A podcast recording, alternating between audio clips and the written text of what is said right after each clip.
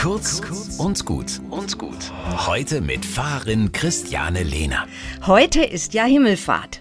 Der Tag, an dem die Jünger das Nachsehen haben. Sie schauen Jesus hinterher, wie er in den Himmel hinauffährt. So erzählt die biblische Geschichte.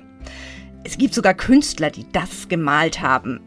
Witzig kommt das rüber, wie im Gemälde von Hans Süß aus dem 16. Jahrhundert nur noch die Füße von Jesus aus den Wolken rausgucken. Hm, blöd ist es aber auch schon, wenn einem nichts bleibt, als hinterherzuschauen. Was tun?